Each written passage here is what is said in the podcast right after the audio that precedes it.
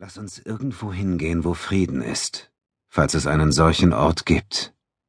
André hatte keine Ahnung, warum ihm diese Worte, die er vor so langer Zeit zu Abudun gesagt hatte, ausgerechnet jetzt, wenn auch weiß Gott nicht zum ersten Mal wieder einfielen, aber eines wusste er mit unerschütterlicher Sicherheit, wenn es irgendwo auf der Welt einen solchen Ort gab, dann sicherlich nicht hier, und auch nicht an irgendeinem der anderen zahllosen Plätze, an denen sie auf dem Weg hierher vorbeigekommen waren.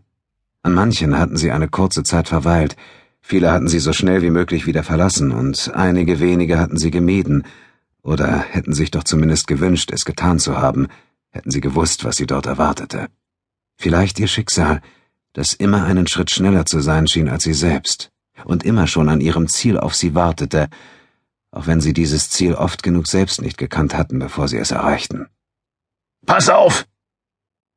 André hörte Abuduns Schrei, mit dem er ihn vor einem erneuten Angriff warnte, gerade noch rechtzeitig genug, um darauf zu reagieren und sich blindlings zur Seite und in den warmen Sand fallen zu lassen.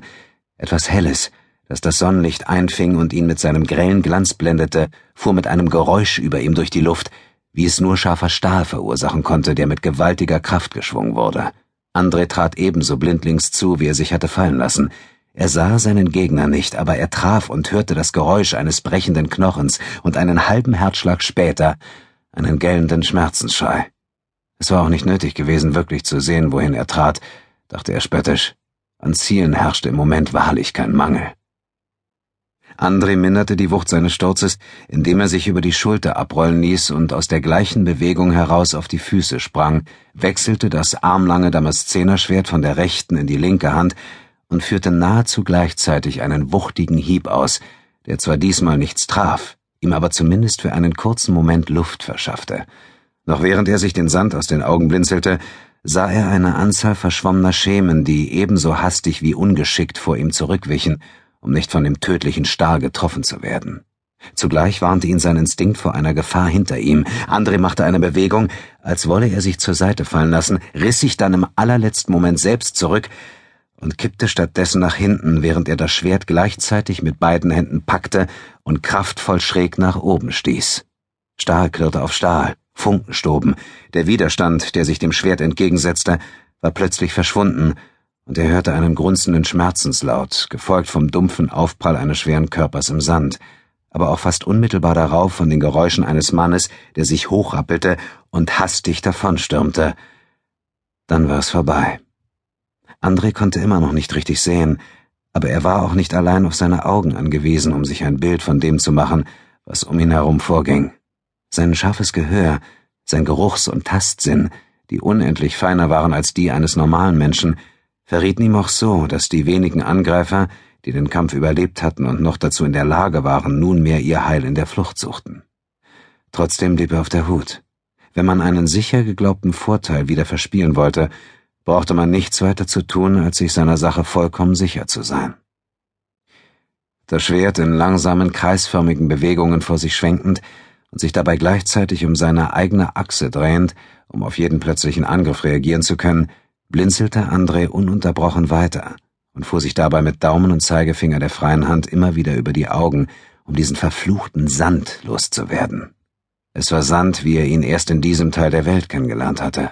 Er unterschied sich von allem, was er bisher unter diesem Wort verstanden hatte, fein wie Staub, und von wechselnder Farbe musste er mit irgendwelchen bösen Geistern im Bunde stehen oder gar eine eigene tückische Intelligenz besitzen, denn man konnte dagegen machen, was man wollte. Er kroch durch die schmalsten Ritzen unter jedes noch so eng sitzende Kleidungsstück und in jede Körperöffnung, ja, sogar in fest verschlossene Wasserflaschen und verschnürte Lederbeutel. Im Moment hatte er genug von dem verdammten Zeug im Mund, um die Frachträume eines Flusskahnes zu füllen, und so viel in den Augen, dass er das Gefühl hatte, die Innenseiten seiner Lider wären mit tausenden winziger Glassplitter gespickt. Der Sand schmerzte nicht nur höllisch, er konnte auch blinzeln und reiben, so viel er wollte, es gelang ihm einfach nicht richtig zu sehen. Die Schleier vor seinen Augen lichteten sich nur ganz allmählich. Irgendwo hinter ihm erscholl ein seltsamer, klatschender Laut, da noch einer, noch einer, und noch einer. André vermochte zwar die ungefähre Richtung zu identifizieren, aus der er kam, nicht aber seine Ursache.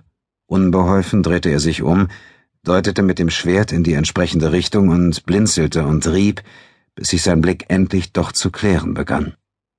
Als er wieder sehen konnte, hielt er verblüfft in der Bewegung inne und ließ seine Waffe sinken. Der Verursacher des sonderbaren Geräusches war Abudun. Der riesige Nubier stand über ihm auf dem Kamm der Düne, auf der sie gekämpft hatten, und hatte seinen kaum weniger riesigen Krummsäbel tief genug in den Sand gerammt, um sich mit den Unterarmen bequem darauf abstützen zu können. Das rhythmische Geräusch, das André hörte, stammte von seinen Händen, mit denen er ihm, warum auch immer, applaudierte. André warf einen verwirrten Blick nach rechts und links. Bis auf die reglos daliegenden Körper von drei oder vier Männern, die den Fehler begangen hatten, in den beiden einsamen Reisenden leichte Beute zu sehen, aber glückloser als der Rest der Räuberbande gewesen waren, der jetzt in einiger Entfernung davon rannte und humpelte, sah er absolut nichts Außergewöhnliches. Schon gar nichts, was Abudun Anlass zum Applaudieren oder gar zu diesem breiten Grinsen auf seinem nachtschwarzen Gesicht gegeben hätte. Was soll der Unsinn? fragte André. Abudun hörte zwar auf, die Hände wie ein übermütiger Riesengorilla aufeinander zu schlagen, aber sein Grinsen wurde eher noch breiter. Dieser Unsinn? erkundigte er sich mit gespielter Verblüffung. Hast du mir nicht selbst oft genug erzählt, der Applaus wäre des Künstlers Brot? André starrte den Nubier weiter verständnislos, auch ein wenig verärgert an. Abuduns Humor, der noch um etliches schwärzer war als sein Gesicht, ging manchmal selbst für seinen Geschmack eindeutig zu weit.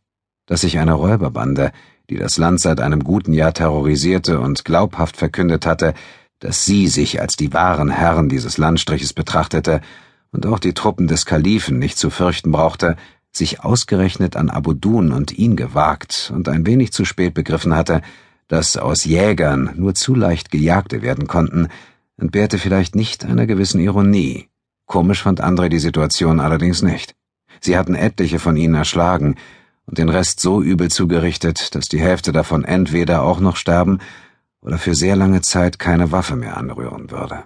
Auch wenn es sich um Diebe, Räuber und Halsabschneider handelte, von denen jeder einzelne den Tod vermutlich hundertfach verdiente, so waren es doch Menschen gewesen. André hatte schon vor einem Menschenalter aufgehört zu zählen, wie viele Leben er ausgelöscht hatte. Der Tod war sein Beruf. Aber er hatte es niemals, niemals genossen, einen Menschen zu töten, verdient oder nicht, und er hatte kein einziges Mal irgendetwas daran komisch gefunden. Hör auf, sagte André, während er sich ein letztes Mal mit dem Handrücken über die Augen fuhr und vergeblich versuchte auch noch das allerletzte Sandkorn loszuwerden, und zugleich das Schwert in die Scheide schob, die unter seinem sandbraunen Kaftan verborgen war. Wieso? erkundigte sich Abudun, während sein Grinsen nur noch breiter wurde.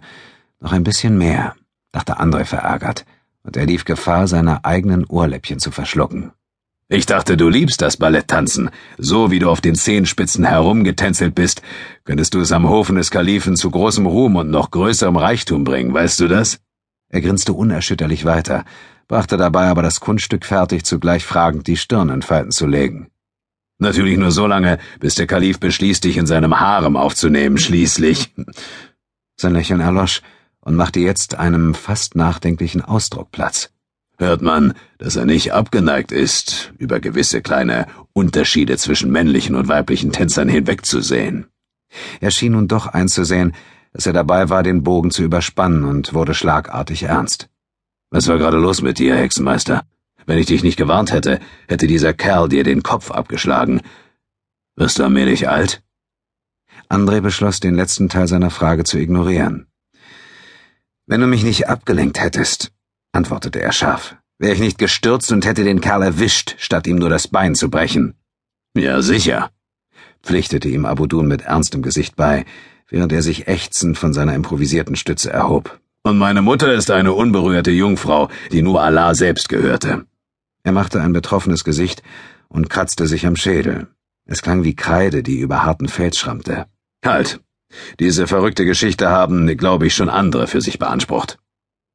Andre gab es auf. Wenn Abudun in einer Stimmung wie dieser war, dann hatte es überhaupt keinen Sinn, ihn zur Vernunft bringen zu wollen. Das Beste war, er ließ ihn einfach reden und wartete darauf, dass er von selbst wieder aufhörte auch wenn das Stunden dauern konnte. Statt dieses unsinnige Gespräch also fortzusetzen, klopfte er sich mit Bewegungen, von denen er selbst merkte, wie affektiert sie wirkten, den Sand aus den Kleidern und versuchte, den verrutschten Turban wieder zu ordnen, während er auf Abudun zuging. Der Nubier sah ihm immer noch